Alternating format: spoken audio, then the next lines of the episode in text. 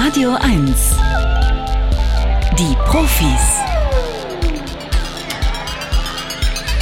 Mit Katja Weber. Wird Ihnen präsentiert von Globetrotter in der Schlossstraße. Der Profi für Outdoor-Aktivitäten. Herzlich willkommen zu unserer letzten Ausgabe im November. Wir wollen hier drei Stunden lang in die Labore schauen, in die wissenschaftlichen Journals, in die Petrischalen und berichten dann über wissenschaftliche Erkenntnisse und sprechen mit denen, die diese Erkenntnisse gewonnen haben oder die sie erarbeitet haben. Wir wollen uns angucken heute zum Beispiel, welchen Effekt soziale Netzwerke auf Demokratien haben. Wir lassen uns erklären, was das für ein Förderband ist oder was für eine Strömung das sein soll in den tiefsten Tiefen Tiefen des Nordpolarmeeres und wie diese Strömung hilft, CO2 abzutransportieren und zu binden. Und wir gucken einen Tag vor dem ersten Advent schon auf die Jahresendfestivitäten voraus und wollen uns erklären lassen, welchen Effekt Feuerwerke haben auf Wildvögel, Gänse, um genau zu sein. Vorher aber spielen wir wie immer zu Beginn der Profis unser Scannerspiel. Wir behaupten hier Sachen, die sinnvoll klingen aus der Abteilung, die Wissenschaft hat festgestellt und Sie scannen das. Also Sie beurteilen, ob das denn so stimmt, ob das sein kann. Wenn Sie richtig liegen, bekommen Sie heute schon das erste Geschenk, auch ganz ohne Adventskalender. Sie könnten sich dann belesen über bahnbrechende zoologische Entdeckungen. Also, wie war das, als 1799 das erste Schnabeltier ausgemacht wurde oder als 1847 der erste Gorilla entdeckt worden ist?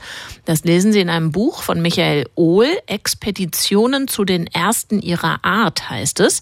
Ist bei DTV erschienen für 36 Euro. Das können Sie hier gewinnen. Wenn Sie richtig gut drauf sind, räumen Sie nicht nur das Buch ab, sondern noch ein Abo von Mare, der Zeitschrift der Meere, obendrauf. Viel Glück! Der Scanner. Bringen Sie Licht ins Datendunkel. 0331 70 99 111. Wollen wir doch mal gucken, ob das hier auch leichte Beute ist in unserem Scannerspiel. Guten Morgen, Oliver, nach Sticklitz. Guten Morgen. Guten Morgen. Haben Sie schon mal mitgespielt hier bei uns? Nee, noch nie, aber ich bin fleißiger Hörer der Sendung. Okay, können Sie allen, die gerade erst eingeschaltet haben, vielleicht freundlicherweise nochmal die Spielregeln erklären, dass sie ganz transparent sind? Ähm, die Regel geht so, dass drei Behauptungen aufgestellt werden, beziehungsweise Meldungen mhm. aus Natur und Wissenschaft. Und die Aufgabe des Mitspielers ist zu sagen, ob sie stimmen oder unwahr sind. Ob sie stimmen oder unwahr sind und sie können was gewinnen, nämlich ein Buch, Expedition zu den ersten ihrer Art hätten wir da heute zu verschenken von Michael Ohl. Und Sie, Oliver, machen genau das, was Sie mir gerade beschrieben haben. Ähm, ist das, müssen Sie in Ihrem vielleicht beruflichen Alltag oder äh, sonst wie in Ihrem Leben auch Dinge prüfen auf Richtigkeit? Das auf jeden Fall. Ich bin Arzt und ah. habe natürlich mit verschiedenen Informationen oder Symptomen zu kämpfen, deren ähm, Wichtigkeit man einsortieren muss. Okay, ich gucke hier mal durch. Ich glaube, wir haben nichts. Naja, so, es, es ragt teilweise ins medizinische oder biologische rein. Mal gucken, ob Sie einen kleinen Standortvorteil haben. Wir legen los. Unangekündigte Leistungstests fördern den Lernerfolg. Zu diesem Ergebnis kamen Schulpädagogen der Universität Bayreuth. Über ein Jahr lang beobachteten sie die Emotionen und Leistungen von 414 Schülerinnen und Schülern in Testsituationen. Dabei unterschieden sie zwischen angekündigten und nicht angekündigten Leistungstests. Besonders Empfindungen wie Angst und Freude und deren Einfluss auf das Ergebnis wurden unter die Lupe genommen. Es zeigte sich, dass die Angstgefühle größer wurden und länger anhielten, wenn ein Test angekündigt war. Und je ängstlicher und gestresster die Prüflinge waren, desto schlechter schnitten sie ab. Bei nicht vorab angekündigten Tests waren sie dagegen weniger ängstlich und im Ergebnis erfolgreicher. Also wir sagen, dass unangekündigte Leistungstests den Lernerfolg fördern. Oliver, ist das so richtig? Also ich kann mir vorstellen, dass ein angekündigter Test natürlich mehr Angst verursacht und auch mh, hm, vielleicht sich auf, der Leist auf die Leistung niederschlägt dass ein unangekündigter Test jetzt den Lernerfolg erhöht, Höchstens auf lange Sicht, weil man immer mit so einem Test rechnen hm. müsste. Wenn es so gemeint ist, würde ich sagen, stimmt. Äh, okay, Sie machen jetzt so ein Entweder-Oder. Sie müssten sich auf die eine oder andere Seite schlagen. Also okay, stimmt. Stimmt, sagen Sie. Es stimmt aber nicht, Oliver. Es ist Nein, nicht richtig. Herausgefunden dabei äh, wurde nämlich, dass die Schüler bei angekündigten Tests wesentlich weniger ängstlich und gestresst waren. Und das wiederum hat sich positiv ausgewirkt auf die Leistung, statt, ich sage es jetzt mal zugespitzt, wenn sie mit den Tests überfallen worden sind. Okay. Oliver, unsere Wege trennen sich, aber ich wünsche Ihnen noch einen schönen Samstag, gern auch Danke. mit uns hier. Ebenfalls, danke. Tschüss, schönen Tschüss. ersten Advent. Danke. Und es tritt in die Bütt Marion. Guten Morgen, Marion. Ja, guten Morgen. Hallo, Hallo nach Wilmersdorf. Hätten Sie es denn gewusst? Also ich hätte auch gesagt, dass es stimmt. Okay. Ich hätte auch falsch gelegen. Da hat der Oliver gut für Sie vorgearbeitet und Sie steigen hier ein mit der zweiten Behauptung.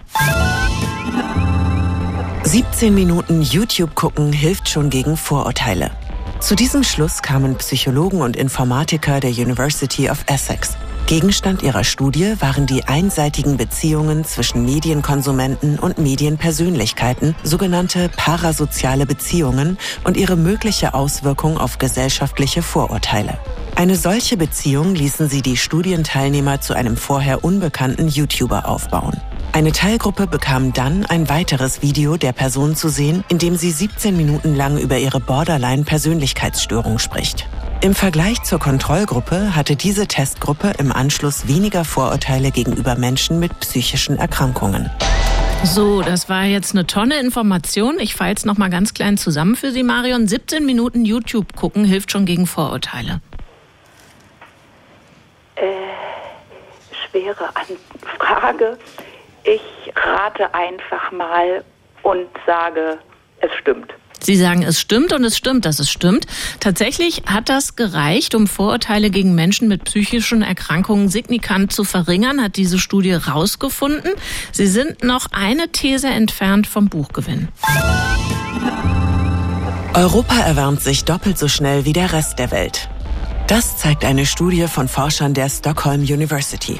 Ausgewertet wurden Wetterdaten der Sommermonate in Europa für den Zeitraum zwischen 1979 und 2020. Die Gesamterwärmung war im europäischen Raum fast doppelt so hoch wie der globale Durchschnitt von 1,1 Grad Celsius. Damit wird in den Sommermonaten in Europa schon die 2-Grad-Grenze überschritten, mit der das Emissionsbudget ausgeschöpft wäre. Also die Behauptung lautet, Europa erwärmt sich doppelt so schnell wie der Rest der Welt. Könnte ich mir vorstellen. Könnten Sie sich stimmt. vorstellen und spitzen das auch noch zu zu einem Ja stimmt? Ja. Yes, so ist es auch. Das heißt, das Buch wäre schon Ihrs, aber Sie könnten hier auch noch zocken. Der letzte Scan. Echte Profis gewinnen ein Jahresabo von Mare oder verlieren alles. Wie sieht's aus? Also, ich äh, ich höre die Rädchen rattern, Marion, wie sie abwägen. Ich würde sagen, ähm, ich mache Schluss, freue mich über das Buch und bin glücklich. Und lassen lieben Gott einen guten Mann sein, sehr wohl. Herzlichen Glückwunsch, Marion. Dankeschön. Dann machen Sie es gut. Schönes Wochenende für Sie. Schönen ersten Advent. Ja, Ihnen auch. Danke. Tschüss. Adieu. Seit zweieinhalb Monaten protestieren Menschen im Iran gegen die Mullahs für individuelle Freiheiten. Und das wäre ohne soziale Medien wohl kaum denkbar, kaum zu organisieren gewesen. Und auch wir erfahren ja so viel über diese Proteste, weil die Demonstrierenden digitale Medien nutzen. Gleichzeitig wissen wir auch, dass soziale Netzwerke polarisierende Nachrichten nach oben spülen, Hass und Desinformation begünstigen und verbreiten können. Und die Leute vom MPI, vom Max-Planck-Institut für Bildungsforschung, der Hertie School und der University of Bristol, die wollten das jetzt mal genauer wissen und haben in einer Überblicksstudie die Ergebnisse vieler, vieler Einzelstudien zusammengefasst. Daran mitgearbeitet hat für das MPI der Netzwerkwissenschaftler Philipp Loritz-Spreen und der geht in seinem beruflichen Leben der Frage nach, ob und wie neue Technologien zu partizipativer Demokratie beitragen oder nicht. Schönen guten Morgen, Herr Loritz-Spreen. Hallo, guten Morgen. Fluch oder Segen ist ja immer so die plakative Frage, wenn wir über Digitalisierung reden. Und natürlich stimmt ja auch immer irgendwie beides. Können Sie aber jetzt genauer sagen, wie das Verhältnis zwischen beiden Effekten ist? Also vielleicht was überwiegt? Ja, das ist äh, genau die zentrale Frage, die wir uns auch gestellt haben. Und wir kommen genau zu der Antwort, es kann beides sein. Digitale Medien können in bestimmten Bereichen, sage ich mal, zu positiven äh, Entwicklungen beitragen, wie zum Beispiel der erhöhten politischen Partizipation. Leute beteiligen sich mehr an der Politik, gehen mehr wählen, gehen mehr auf Demonstrationen, solche Dinge, können sich auch besser informieren. Gleichzeitig ähm, sehen wir eben, wie Sie auch schon gesagt haben, die polarisierenden Wirkungen, die Missinformation, die sich ausbreiten kann. Also ich würde sagen, ähm, je nachdem, wie man die sozialen Medien nutzt und vor allem aber auch wo auf der Welt sie genutzt werden, äh, kann das eben gut und schlecht gleichzeitig sein. Mhm. Ähm, der Erziehungswissenschaftler Jöran Mus-Mehrholz, der bezeichnet Digitalisierung als großen Verstärker. Also das macht alles nur größer und sichtbarer und dicker, was ohnehin schon da ist. Würden Sie da zustimmen? Ja, zu einem gewissen Teil bestimmt. Äh, ich würde allerdings schon sagen, dass so wie die sozialen Medien und die digitalen Medien momentan funktionieren, sicher auch ganz spezielle Richtungen haben. Also ganz wertefrei äh, sind die nicht implementiert. Die folgen eben vor allem kommerziellen ähm, Zielen und was dann dabei verstärkt wird und was nicht, das äh, ist dann auf den Betreibern nicht so wichtig, denke ich. Mhm. Jetzt haben Sie schon angedeutet, kommt auch darauf an, äh, in welcher Himmelsrichtung man sucht und guckt. Also unterscheiden Sie auch nach Nationen bei Ihren Befunden? Denn die Datenbasis stammt ja aus, ich glaube, fast 500 Studien und Artikeln, die weltweit zum Thema verfasst worden sind. Ja, genau richtig. Das war auch sicherlich einer der finde ich, wichtigsten Beiträge unserer Arbeit, dass wir eben diese Übersicht geschaffen haben über die ganze Welt und dass man dann schon Muster erkennen kann, dass in den eher etablierten Demokratien, ähm, also wie in den USA oder auch in Europa, die polarisierenden Wirkungen, der Verlust in Vertrauen in die Politik oder auch äh, Populismusstärkung ähm, dominanter sind, während die positiven Seiten, also die ähm, ja, mobilisierende Wirkung oder ähm, Protestbeteiligung, das ist dann eher in dem, im, im globalen Süden und, sage ich mal, in, in aufstrebende Demokratien zu beobachten. Also da sieht man schon ein gewisses Muster. Okay, also wenn Sie sagen, es hängt davon ab, wie lange ein Land schon demokratisch ist, ähm, es hängt äh, davon sozusagen ab, ob die negativen Effekte der Digitalisierung da durchschlagender sind oder nicht. Können Sie es jetzt nochmal, Sie sprachen jetzt gerade vom europäischen Raum, können Sie es nochmal runterbrechen auf Deutschland? Ähm, ja, also in Deutschland gibt es schon einige Studien, die eben sich zum Beispiel ähm, Populismus angucken und sehen da Zusammenhänge mit der Nutzung von digitalen Medien und dem Erfolg von populistischen Parteien dort. Ähm, aber auch das, der Vertrauensverlust in, in Mainstream-Medien oder in die Politik selbst ist in Deutschland zu beobachten. Wir interpretieren das auch oft als eine Entwicklung, die relativ zum System ist. Wir sind hier in Deutschland relativ zufrieden mit manchen Dingen und dann ist sozusagen diese Wirkung als negativ zu deuten. In anderen Ländern interpretiert man sowas dann aber vielleicht positiv, zum Beispiel einen Vertrauensverlust. Mhm. Ähm, unterscheiden Sie auch nach Plattformen und deren Einflüssen? Ja, haben wir uns auch angeguckt. Ähm, es ist so zum Beispiel, ist ja relativ klar, dass also der Nachrichtenkonsum auf digital, also auf den digitalen Versionen von Mainstream-Medien eher zum politischen Wissen beiträgt. Sowas können wir sehen, während eben das Nutzen von sozialen Medien dazu führt, dass sich die Leute in so ähm, sozialen Gruppen zusammenfinden, die ihre Meinung oft teilen ähm, und da die polarisierenden Wirkungen zu beobachten sind. So viel vielleicht mal zu den wissenschaftlichen Erkenntnissen. Haben die denn jetzt auch Einfluss auf ihre eigene private Mediennutzung? naja, also ich denke, ich kann äh, auch die positiven und negativen Seiten bei mir selbst manchmal beobachten. Ähm, Aber schalten Sie jetzt, wo Sie das wissen, die negativen gezielter ab vielleicht? Ja, ich versuche auf jeden Fall darüber zu reflektieren, was zum Beispiel meine Bubble, also mein soziales Umfeld auf Twitter oder so, ähm, wie, wie gebiased das ist, also wie einseitig manchmal vielleicht die Sicht ist und versuche dann aktiv daraus zu gehen, ja. Das sagt Philipp Lorenz Spreen, der ist Netzwerkwissenschaftler am Max-Planck-Institut für Bildungsforschung. Haben Sie besten Dank für das Gespräch. Ja, sehr gerne. Unser Planet hat große CO2-Senken, also Gebiete, die ganz freiwillig große Mengen Kohlendioxid speichern, ohne dass wir das CO2 technisch irgendwie unter die Erde pressen müssten. Die Ozeane, die leisten da einiges, besonders das Südpolarmeer ist dafür bekannt, viel CO2 binden zu können. Jetzt rückt einer neuen Studie nach, aber auch das arktische Meer, also das Nordpolarmeer, auf den Plan. Ein Forschungsverbund des Alfred Wegener Instituts, Helmholtz Zentrum für Polar- und Meeresforschung, Meeresforschung und mehreren Partnern zeigt, da oben, also im Meer um den Nordpol herum, werden durch eine Strömung jährlich bis zu 3,6 Millionen Tonnen Kohlendioxid verstaut.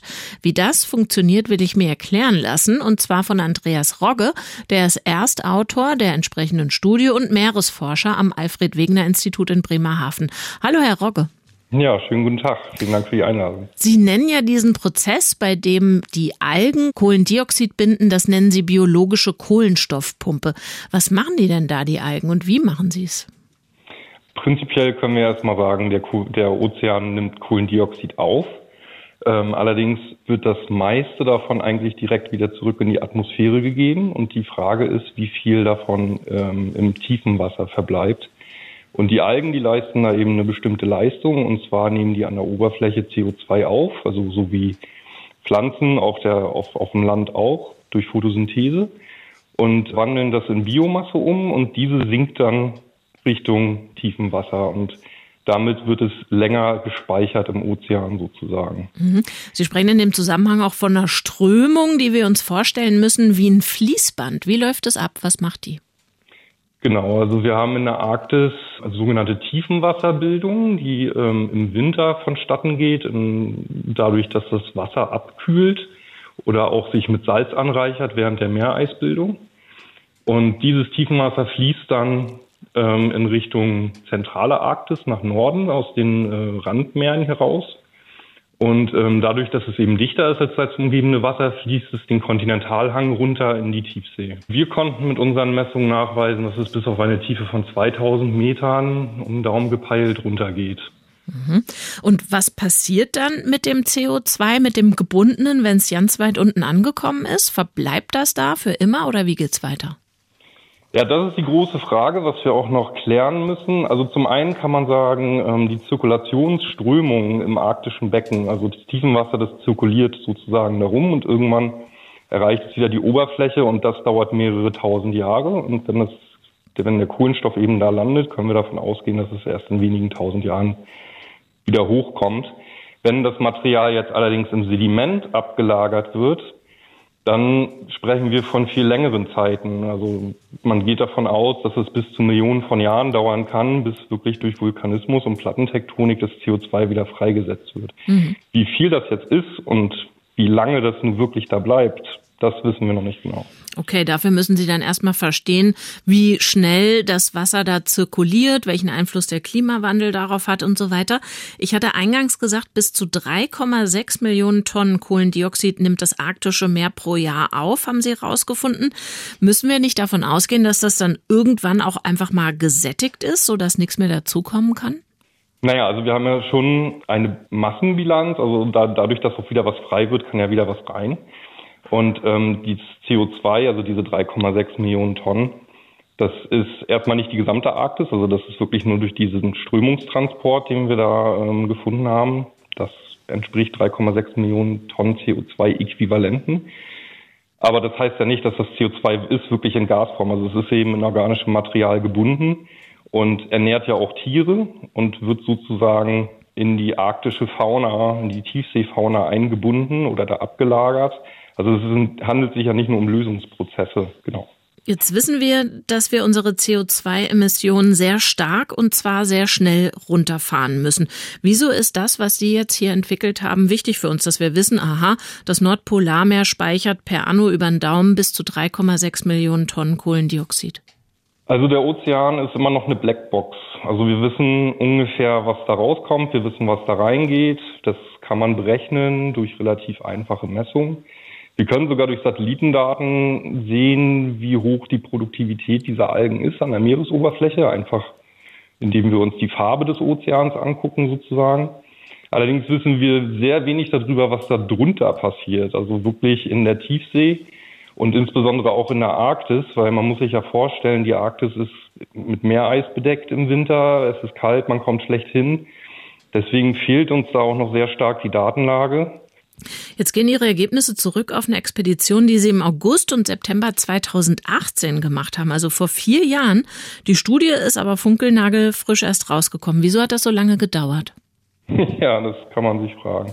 Hm, also, ähm, ja, Also in diese Studie sind sehr, sehr viele Daten eingeflossen. Es sind ähm, optische Messdaten, physikalische Messdaten gewesen.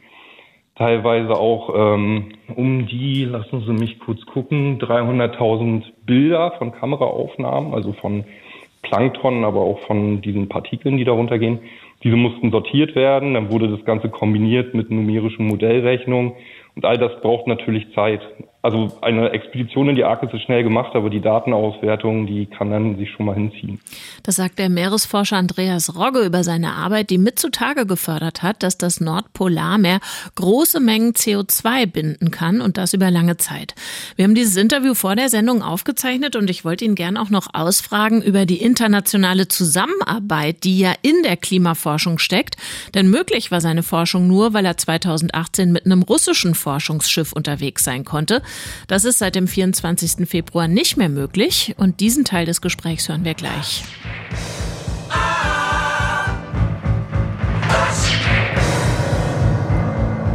Großes Drama auf Radio 1. Queen. Eben hat uns Andreas Rogge vom Alfred Wegener Institut in Bremerhaven erklärt, wie das im Nordpolarmeer funktioniert mit dem Binden und mit dem nach unten befördern von Kohlendioxid. Wir haben das Interview vor der Sendung aufgezeichnet und ich wollte noch was anderes von ihm wissen zu den Rahmenbedingungen der Klimaforschung, die ja eine internationale ist und sein muss. Jetzt waren Sie unterwegs auf einem russischen Forschungsschiff. Das wäre jetzt so nicht mehr möglich. Was bedeutet denn der Krieg der russischen Föderation gegen die Ukraine für Ihre Arbeit konkret, aber auch für die internationale Klimaforschung? Ja, das ist tatsächlich eine sehr schwierige Situation. Also die russische Arktis ähm, ist auch aufgrund der, der Meereisbildung, die da vorherrscht, aber auch der Bodenwasserbildung, wie wir das gezeigt haben, aber auch viele andere Faktoren ein sehr wichtiger Bereich in einem gesamten arktischen Ozean. Und ähm, die Situation jetzt erschwert das natürlich sehr stark, da überhaupt Zugang zu bekommen und Daten da auszuwerten. Äh, und ähm, wie wir auch in unserer Veröffentlichung gesagt haben, ähm, dieser Prozess, das, was wir dargestellt haben und diese Berechnung, die wir gemacht haben, das sind im Prinzip nur ganz kurze Einblicke in diesen Prozess. Was wir nicht wissen, ist, wie entwickelt sich das übers Jahr? Wie entwickelt sich das in den nächsten Jahren? Ähm, nimmt es ab? Nimmt es zu? All das können wir nicht sagen und deswegen brauchen wir natürlich wesentlich mehr Messdaten ähm, und wir hoffen sehr, dass sich die Situation irgendwann ändern wird und wir wieder Zugang zu diesem Gebiet haben. Äh, man muss ja bedenken, ähm, das ist über den Daumen gepeilt ein Drittel bis die Hälfte der Arktis. Und das heißt, diese Messdaten fehlen momentan komplett? Ja, richtig. Also wir haben im Prinzip Satellitendaten, die können wir auswerten. Daraus kann man auch eine Menge Daten noch berechnen zum Kohlenstofftransport auch. Allerdings ist natürlich fraglich, wie, wie zuverlässig das ist, weil wir wissen, wie gesagt, nicht viel über alles, was unterhalb der Meeresoberfläche ist. Das sagt Andreas Rogge, der ist Meeresforscher am Alfred Wegener Institut in Bremerhaven. Und mit ihm habe ich zum einen gesprochen über eine neue Studie, die das Nordpolarmeer als CO2-Speicher beschreibt und zum anderen über die internationale Klimaforschung. Haben Sie besten Dank für das Gespräch. Gutes Wochenende für Sie. Vielen Dank. Whatever. Radio 1. Die Profis. Bläss, Weißwangen, Kurzschnabel und Saatgänse. Wie reagieren die eigentlich auf Silvesterfeuerwerk? Das hat sich die Biomathematikerin Andrea Kölzsch gefragt vom Max-Planck-Institut für Verhaltensbiologie. Und sie hat es untersucht, indem sie diese Gänse mit Sendern versehen hat und so acht Jahre lang hintereinander beobachten konnte, wie die Tiere auf Feuerwerk reagieren. Schönen guten Morgen an den Bodensee, Frau Kölzsch. Ja, schönen guten Morgen nach Berlin. In den letzten beiden Jahren durfte ja nicht geknallert werden. Stammen Ihre Daten folglich aus den Vor-Corona-Jahren, folgere ich mal messerscharf? Ähm, als wir angefangen haben mit den Auswertungen, war gerade Corona quasi im Start. Mhm. Und ähm, während der Auswertung dachten wir, ja, wir müssen unbedingt das erste Lockdown-Jahr dazu nehmen. Also das äh, ist dabei. Also das, das letzte Jahr, was wir untersucht haben, ist 2021. 2014 haben wir angefangen. Okay, so dass Sie dann sozusagen auch eine Abweichung ausmachen konnten zwischen mit und ohne Feuerwerk. Äh, eine doch geringe Abweichung. Sie haben Gänse mit GPS-Sendern versehen, um zu gucken, was machen die denn eigentlich, wenn das Feuerwerk losgeht? Was haben Sie festgestellt? Ähm, wie man jetzt, sag ich mal, sich denken kann, die sitzen ja auf offenen Feldern und plötzlich knallt es um sie rum und sie sehen Lichter mitten in der Nacht, wo sie eigentlich auf Schlafgewässern sitzen und ruhen. Ähm, die fliegen auf, sag ich mal, die, der Großteil der Gänse fliegt auf und fliegt tatsächlich weg, weit weg.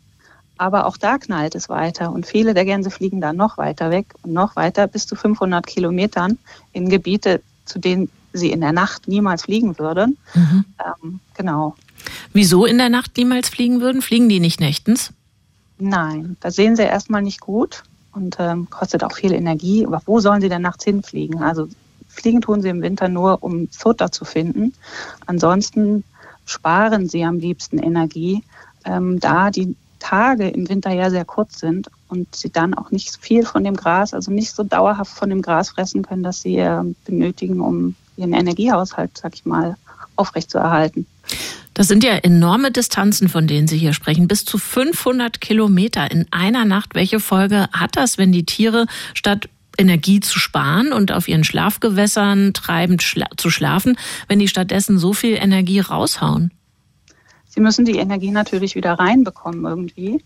Ähm, und das war auch eine sehr prägnante, sag ich mal, Finden in unserer Studie, dass die Vögel die ganzen zwölf Tage nach Silvester, die wir sie angeschaut haben, ähm, jeden Tag bis zu zehn Prozent länger fressen. Also sie versuchen wirklich mit dem extra Tageslicht, dass sie da noch rauskitzeln können, am Abend vielleicht ein bisschen länger, Morgen ein bisschen früher anfangen, ähm, die Reserven wieder aufzufüllen.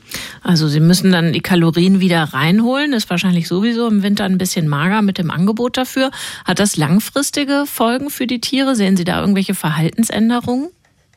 Ähm, also wir haben jetzt, wie gesagt, nur zwei Wochen bis zwei Wochen nach Silvester geschaut, deswegen können wir dazu jetzt exakt nichts sagen, aber wir gehen stark davon aus, dass in sehr harten Wintern, wo die Gänse teilweise das Gras unter dem Schnee hervorgraben müssen, die da in große Probleme kommen können, dass sie wirklich noch viel länger brauchen, um ähm, auf ihr Gewicht zu kommen, das sie schon Anfang Mitte März brauchen, um äh, in die arktischen Brutgebiete abziehen zu können.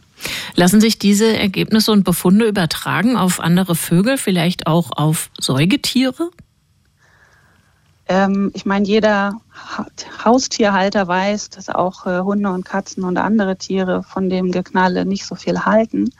Ähm, das mit dem ähm, sich direkt äh, übertragen können, ist natürlich schwierig, weil die Gänse jetzt in, durch ihres, ihr Leben in einem offenen Habitat doch speziell sind.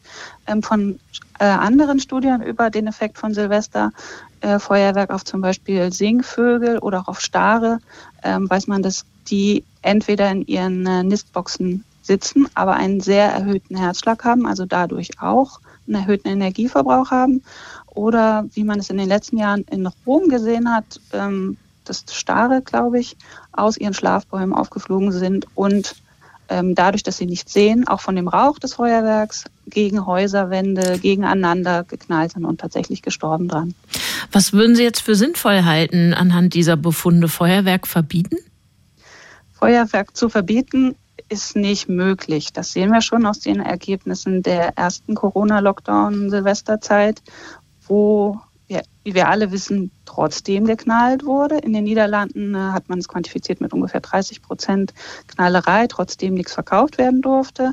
Ähm, und wir sehen jetzt in zwei von den äh, Arten, die wir untersucht haben, wirklich ähnliche Effekte. Die Gänse sind trotzdem aufgeflogen, sind trotzdem weit weggeflogen, sind trotzdem viel höher geflogen und mussten trotzdem auch die Tage danach äh, e-, enorm mehr fressen. Und was leiten also, Sie daraus ab als Forderung oder sagen Sie, äh, ist gar nicht mein Job, da eine Forderung draus zu machen? ähm, ich sage mal halbe halbe. Ich habe die Forderung, dass man was ändert, auf jeden Fall, weil so geht es tatsächlich für die Tiere nicht. Ähm, das muss natürlich aber auch dann abgewegt werden, weil ich sehe auch, dass für die, für die Menschen diese Tradition wichtig ist. Was, glaube ich, machbar wäre, ist, dass man sogenannte Schutzzonen einrichtet um Naturschutzgebiete rum, ähm, was äh, derzeit nur ähm, sag ich mal, so Einzelregelungen sind, ähm, dass man tatsächlich um Vogelschutzgebiete, um Naturschutzgebiete äh, nicht knallen darf und dass Feuerwerke eventuell zentralisierter stattfinden. sagt Andrea Kölsch. Die ist Biomathematikerin am Max-Planck-Institut für Verhaltensbiologie in Konstanz. Und sie hat untersucht und uns hier geschildert, welche Folgen Silvesterfeuerwerk hat für Wildgänse. Besten Dank dafür. Danke auch. Umwelteinflüsse und Genetik gleich Epigenetik. Also wie Menschen leben, hat Einfluss auf ihre Gene, somit auch auf ihre Gesundheit. Eine Untersuchung an der University of California in Berkeley besagt jetzt, die Wirtschaftskrise der 1930er Jahre, also die Krise, diese große Depression, die ist bis heute aufzuspüren im Genmaterial der Menschen. Und wir lassen uns das jetzt erklären von einem Biologen. Er ist Mitglied des Komitees des IG Nobelpreises für kuriose wissenschaftliche Forschungen, Vorsitzender der Deutschen Dracula-Gesellschaft und der bekannteste Kriminalbiologe der Welt. Dr. Marc Benecke, live auf Radio 1, die Profis. Da ist er. Schönen guten Morgen, Marc. Einen jugendlichen guten Morgen, liebe Katja. Einen Jugendlichen? Ja, weil äh, man kann nämlich an diesen kleinen Klammern, die man, äh, diese, die du gerade erwähnt hast, die durch Lebensereignisse passieren, mhm. die sich auf die Erbsubstanz setzen, kann man rauskriegen, wie schnell man altert und woran man stirbt. Erklär und ich fühle mich halt so frisch. Ich fühle mich so frisch. Genau. Achso, ich wollte noch eine Sache sagen. Das war University of Berkeley hat das, hat diese Veröffentlichung äh, begutachtet, aber eigentlich stammt sie aus den Unis Madison und Washington, also so ein bisschen kleinere Universitäten. Und es ist schon länger bekannt, dass diese gerade eben genannten Klemmerchen, die sich auf die Erbsubstanz setzen, wenn du im Mutterleib, während du heranwächst, irgendwelchen Stress erlebst, der natürlich logischerweise aus deiner Umwelt und von deinen Eltern nur kommen kann. Du selber machst ja noch keinen Stress, zumindest keinen großen. Das wirkt sich jetzt lebenslang aus darauf, erstens, welche Erkrankungen du kriegst, Herz-Kreislauf-Erkrankungen, äh, Tumore und so weiter, aber auch ähm, darauf, wie sich dein äh, körperliches Alter im Vergleich zu deinem, Biolo äh, zu deinem messbaren Alter, was im Personalausweis steht, verhält. So, das ist schon länger bekannt und dann hat man mehrere Untersuchungen gemacht, zum Beispiel von Menschen, die als Babys im Mutterleib herangewachsen sind, im Hungerwinter äh, 1944, 45 in den Niederlanden. Die Studie gab es schon. Dann gab es aus dem Holo Holocaust-Überlebende oder Shoah-Überlebende, natürlich, also so in den, sagen wir 1933 bis 45 ungefähr, ganz grob ähm, die wurden auch untersucht. Und dann gab es das Project Ice Storm, das ist hier nicht so bekannt in Deutschland. Das waren Menschen, die in Quebec, und das war in den 1990ern, also Januar 1998, äh, waren die 45 Tage lang in völliger Dunkelheit, nachdem ein Eissturm äh, alles kaputt gemacht hat. Mhm. Da sind drei Millionen Menschen betroffen gewesen. So, das war schon bekannt und da hat man gesehen, okay, das Methylierungsmuster, so heißen diese Klemmerchen nämlich, verändert sich. Aber jetzt wollten die Kollegen und Kolleginnen das mal ganz, ganz groß machen und haben sich die Daten angeschaut, von denen im Mutterleib Heranwachsenden, die während der großen Wirtschaftsdepression in den USA von 1929 bis 1933, da war eine Wahnsinnsarbeitslosigkeit, die höchste, die es jemals gab in den USA, 25 Prozent. Also es war totaler Havoc äh, herrschte da was da passiert und haben sich das Methylierungsmuster angeguckt, weil die Leute zum Glück noch äh, ne, viele von denen noch gelebt haben und ähm, äh, 2016 hat man den Blut entnommen und konnte also schauen, wie dieses dauerhafte veränderte DNA-Muster sich auswirkt. Und man hat dann festgestellt, dass es tatsächlich so ist, dass die besonders die Herz-Kreislauf-Erkrankungen vorhersehbar sind. Also wenn du dein Blut abnehmen lässt und dieses Methylierungsmuster dir anschaust, kann man dir einiges über deinen Alterungsvorhergang sagen und auch insbesondere, ob du einen Herz-Kreislauf-Tod sterben wirst. Was mhm. nicht funktioniert, ist, die Tumorrate vorherzusagen. Das wird scheinbar von irgendwas anderem gesteuert und dazu gibt es dann andere Alterungsuhren, die auch darauf beruhen, dass du Stress im Mutterleib hattest, der sich vererbt, aber die messen dann ein klein bisschen was anderes. Und da ist natürlich jetzt auch direkt eine Industrie draus entstanden. In den USA kannst du dir also vier bis fünf verschiedene Alterungsuhren anhand dieses Methylierungsmusters angucken und dann weißt du ganz genau, wie alt du wirst, wie du alt wirst und an was du sterben wirst. Und würdest du das machen? Nee, ich bin da nicht so. Also ich bin auch jemand, der sehr viele Tests äh, langweilig findet, zum Beispiel über Persönlichkeitseigenschaften oder so. Ich denke mir, solange sich ein Mensch glücklich und sozial verhalten kann in der Zeit, die er oder sie hat, ist doch eigentlich alles okay. Aber es ist trotzdem eine spannende Forschungsfrage. Marc Benecke, vielen Dank. Sehr gerne. Das war Dr. Marc Benecke live auf Radio 1. Die Profis. Radio 1. Marias Haushaltstipps. Wenn Sie versehentlich Wasser über ein Buch gekippt haben, können Sie es kurz ins Gefrierfach legen. Dadurch wird die Feuchtigkeit entzogen. Die Seiten kleben dann nicht mehr zusammen. Wo haben die germanischen Stämme die an sich ja so cleveren römischen Truppen vernichtend geschlagen in der Varusschlacht? War es in den Niederlanden oder irgendwo in Hessen, vielleicht in der Nähe von Osnabrück? Überall da sind Überbleibsel gefunden worden von großen Schlachten. Annika Diekmann ist Doktorandin der Chemie am Bergbaumuseum in Bochum und die hat sich genauer angeschaut, was auf einem Schlachtfeld in Niedersachsen an Metallen übrig geblieben ist. Und damit erstmal einen guten Morgen, Frau Diekmann. Schönen guten Morgen. Kalkriese nördlich von Osnabrück gelegen. Das gilt als Favorit dieser ganzen möchtegern Austragungsorte der Varusschlacht. Allerdings gab es ja damals, also vor so zwei Jahrtausenden, ständig Schlachten zwischen römischen und germanischen Herren. Sie sagen jetzt aber, Punkt, in Kalkriese hat diese Schlacht stattgefunden. Was macht Sie da so sicher? Wir haben eine ganz umfangreiche Untersuchung gemacht, wo wir wie in so einem Tatort-Krimi tatsächlich an verschiedene Orte gegangen sind, alles mögliche Kandidaten für Menschen, die da in Kalkrise hätten untergehen können mhm. und haben da ganz viele Vergleiche angestellt und haben dann ein Match gefunden. Und deswegen sagen wir, aufgrund dieses Matches, diese Person bzw. diese Legionen, die waren in Kalkrise. Genau, da geht es insbesondere äh, um die 19. Legion, wo man weiß, die war da beteiligt und die ist untergegangen in der Varusschlacht. Und Sie ähm, haben sich jetzt metallische Gegenstände angeguckt. Die werden seit den 80er Jahren in Kalkriese aus dem Boden geholt, also Gürtelschnallen, römische Lanzenspitzen, Münzen, sowas. Was haben Sie damit genau gemacht? Sie sprachen ja gerade von einem Match. Ja, genau. Ähm, ja, wir haben uns auf eine ganz spezielle Gruppe fokussiert oder ne, haben uns einen herausgesucht, damit man nicht Äpfel und Birnen vergleicht, mhm. sondern wir haben halt immer die Äpfel genommen und in unserem Falle waren das Kupferstücke, das sind Gürtelschnallen, das sind aber auch Zunägel und äh, ja so Schmuckstücke, alles was halt eben damals aus Kupfer gemacht worden ist und die jetzt auch ähm, nicht unbedingt die allerschönsten Gegenstände sind, sondern schnell verloren gehen und deswegen auch oft ersetzt worden sind. Also wir haben nicht die Maske untersucht. Wir haben auch keine Schwerter untersucht, sondern ja. Mhm. Was haben Sie gemacht so, mit diesen kupfernen ja. Gegenständen? Da haben wir so ein bisschen Probenmaterial rausgenommen, so ungefähr 5 bis 25 Milligramm. Das ist sehr, sehr, sehr wenig.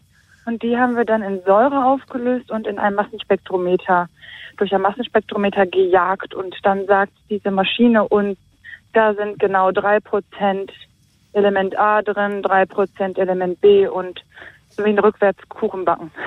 Okay, Rückwärtskuchen backen und alles in die Einzelteile zerlegen. Und dann haben Sie geguckt, hm, passt das zu irgendwas, was wir schon haben? Also passt das zu Vergleichsstücken?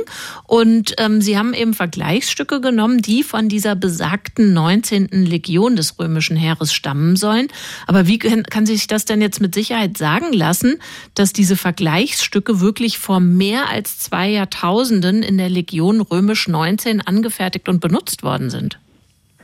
Ja, das war nicht mein Job, sondern das war natürlich der Job von schon vielen, vielen Forschern vor mir und ist auch keine Chemiefrage, sondern das machen dann die Kollegen aus der Archäologie und die Historiker, die dann aufgrund des Fundkontextes, so nennt man das, also wie finde ich denn wo was, da genau sagen können, ah, hier haben wir eine Inschrift, ich war hier, die 19. Legion, in äh, Haltern oder Dankstetten war das zum Beispiel und daher wissen wir dann sowas. Mhm. Und, also die wissen das dann. Und Sie waren ja sozusagen auf der Suche nach, nach Fingerabdrücken, die in Metall gegossen sind. Kann ich daraus auch schließen, dass jetzt diese 19. Legion irgendwie eine bestimmte Art und Weise hatte, Dinge zu schmieden und anzufertigen oder dass man sagen kann, ach so, ich kann genau unterscheiden, ähm, die, die Bestandteile, die hier im Kupfer drinstecken, die kommen aus der Mine und haben insofern sowas wie einen Fingerabdruck. Ja, so ähnlich ist das. Ähm, Im Alltagsbeispiel kann ich ja ganz gerne mal nennen. Jeder kennt, wenn er schon mal mit einem Füllfederhalter geschrieben hat, dass dann manche Hersteller ein ganz spezielles Blau haben. Also, und das kommt aufgrund dieser Zusammensetzung. Und wenn ich die einmal identifiziert habe, ah, okay, die setzt sich genau so zusammen und ich weiß, die Marke XY, die haben immer diese Zusammensetzung und der andere hat diese Zusammensetzung. Das gleiche haben wir jetzt mit unseren Legionen gemacht. Also die 19. Legion hat ganz gerne diese Zusammensetzung, während die zweite oder die fünfte von Germanicus ähm, eine ganz andere Zusammensetzung hat. Und dann haben Sie sozusagen äh, diese verifizierten Gegenstände aus der 19. Legion genommen und geguckt, was haben wir da in Kalkriese gefunden und it's a match. Das ist die 19. Legion, die da irgendwelche kupfernen Gürtelschnallen in Kalkriese nördlich von Osnabrück verloren hat. Genau, genau so war das. Also wir haben gesehen, dass da eine sehr, sehr, sehr, sehr hohe Übereinstimmung ist. Die Wissenschaftler sagen ja nie 100 Prozent, sondern wir sagen ja immer sehr, sehr, sehr wahrscheinlich. Also eine sehr hohe Übereinstimmung und dazu kommt, wir haben ja auch noch die weiteren Kandidaten, die in Frage gekommen wären und noch welche, die definitiv nicht in Frage kommen könnten, hinzugezogen und da haben wir überall entdeckt, ja, die unterscheiden sich. Also signifikant sagt man dann immer, also total, die unterscheiden sich. Ähm, deswegen, das war die 19. Legion. Sie haben sich also die Varusschlacht angeguckt mit den Augen einer Chemikerin. Was machen denn jetzt die Kolleginnen und Kollegen aus der geschichtswissenschaftlichen Zunft mit ihren sehr, sehr, sehr wahrscheinlichen Forschungsergebnissen? Die können erstmal mit diesen, wir haben ja einen riesen Datensatz damit auch erhoben und wir sind noch lange nicht am Ende unserer Forschung. Also wir haben jetzt so einen ersten, eine erste, eine erste Untersuchung gemacht und ähm, jetzt kann man noch dahergehen und noch weitere Orte mit hinzuziehen und die miteinander vergleichen. Man kann gucken, ja okay, wenn jetzt die 19. Legion in Kalkriese war, wo war sie denn noch? Jetzt ähm, hat man ja schon an anderen Orten auch metallurgische Untersuchungen gemacht und äh, man kann da noch 50 Jahre lang oder länger mit diesen Daten weiter forschen. Also Ihr Forscherinnenleben ist damit jetzt gesichert mit dieser Entdeckung. Annika Diekmann ist Doktorandin der Chemie am Bergbaumuseum in Bochum und dank ihrer Arbeit können sich andere Regionen ganz hinten anstellen, die auch sehr gern Austragungsort der Varusschlacht gewesen wären, denn Kalkriese nördlich von Osnabrück gelegen war's. Besten Dank fürs Gespräch, Frau Diekmann. Ja, vielen Dank Ihnen auch. Radio 1. 1. Die Profis.